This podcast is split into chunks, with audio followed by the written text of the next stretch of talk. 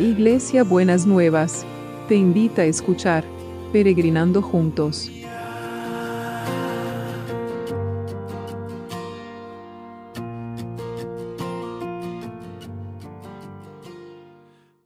Buenos días mis peregrinos y peregrinas, ¿cómo estamos para empezar este viernes que el Señor nos ha regalado? Espero que bien, ¿no? Espero que bien. Bueno, estamos viendo los proverbios y el proverbio que vamos a ver hoy, estamos en el Proverbios 17 y lo que vamos a ver hoy es el versículo 9 y 10 que dice así, el amor pasa por alto los errores de los demás pero pensar en los fallos del otro destruye las amistades. Una palabra de corrección quebranta un corazón dispuesto a aprender, pero un necio puede ser corregido cien veces y aún así no saber que lo golpeó. Interesante, ¿no es cierto? lo que plantea este proverbio. Dice, el amor pasa por alto los errores de los demás, pero pensar solo en las fallas del otro destruye la amistad. ¿Cuántas veces estamos pensando solo en las fallas del otro? Estamos viendo lo que el otro hace mal, lo que no, lo que no corrigió, lo que no hace, lo que no dice, lo que, lo que no me mira, lo que, ah, destruye las amistades, ¿no? Entonces, em, pasar por alto ciertos errores de los demás que no son sustanciales, que no son que no nos afectan negativamente la vida a uno, ¿no es cierto? Y poder ponerle un poquito de aceite de, gracia a, las relaciones eh, con amistades, a las relaciones con las personas, con los amigos. Pero después dice, una palabra de corrección quebranta un corazón dispuesto a aprender. ¿Qué verdad que es eso? Porque es que una palabra de corrección quebranta un corazón dispuesto a aprender. Porque si yo tengo un corazón enseñable, como es un corazón dispuesto a aprender, voy a tomar en cuenta la corrección del otro, voy a tener en cuenta lo que el otro me dice, voy a tener en cuenta lo que el otro quiere expresarme, voy a tratar de entenderlo y si no lo entiendo o la entiendo, le hago preguntas para tratar de captar verdaderamente lo que me quiere estar diciendo y lo que me quiere estar transmitiendo. Entonces, si amamos, si amamos, pasamos por alto los errores de los demás, pero si pensamos siempre en las fallas, entonces eh, allí destruye las amistades.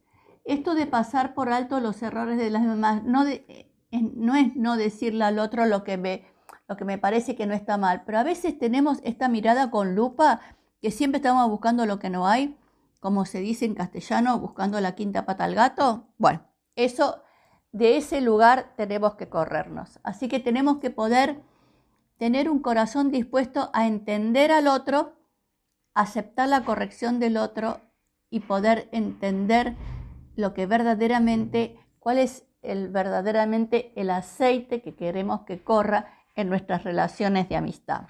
¿no? Buenísimo. Entonces, Señor, necesitamos esta gracia tuya. Necesitamos esta gracia tuya porque necesitamos no quedarnos pegados en las fallas de los otros, sino que el amor, como dice eh, Corintios 13, cubre multitud de, errores, ¿no es cierto? Como poder pasar por alto eh, esas cosas que no son sustanciales y que no hacen a la, verdadera, a la verdadera vida. Y también resignificar, que podamos resignificar qué hace a la verdadera vida. Y también darnos un corazón enseñable para que podamos aceptar la corrección. Te lo pedimos en el nombre de Jesús. Amén y amén. Señor, y ahora vamos a orar por las necesidades. Les cuento una cosa, un testimonio que me escribió una, peregrina. ¿Se acuerdan el día que, mm, que me olvidé el abrazo y me lo pidieron y se los mandé? Bueno, esta peregrina tiene una hija jovencita que tiene una amiga que mm, estaba embarazada, son jovencitas, tienen menos de 25 años.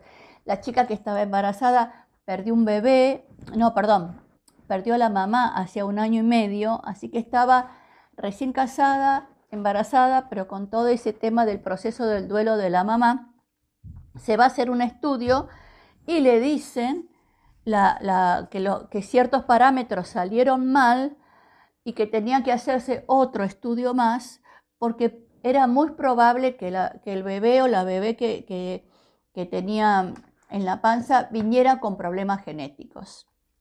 El día que tenía que hacerse ese estudio era el día del abrazo. Entonces esta peregrina le manda, sintió que ese abrazo era para la chica este, se lo, se lo manda a su hija para que se lo mande a la amiga. Bueno, le hicieron el estudio eh, de, lo, que tenían que evaluar, de lo que tenían que analizar, a ver qué pasaba con cómo venía esta bebé.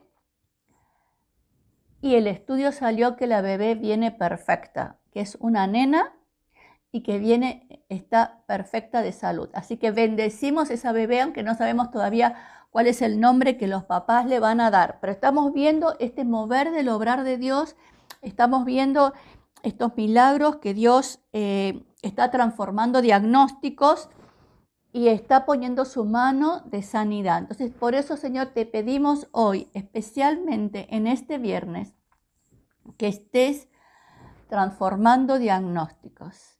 Y todo aquel diagnóstico que venía pesado, difícil, doloroso, que, traía agobio y dolor a las personas, que tu mano de poder, tu mano de sanidad lo transforme en salud, como fue con esta bebé. Lo transforme en salud, lo transforme en bienestar, lo transforme en, en, poder de Dios para sanar y para liberar. Señor, tu poder no se ha cortado y nosotros creemos en la manifestación sobrenatural del poder de Dios. Y creemos y lo esperamos para todos aquellos que están en necesidad, los que están enfermos, los que están en tratamiento, los que están esperando una operación.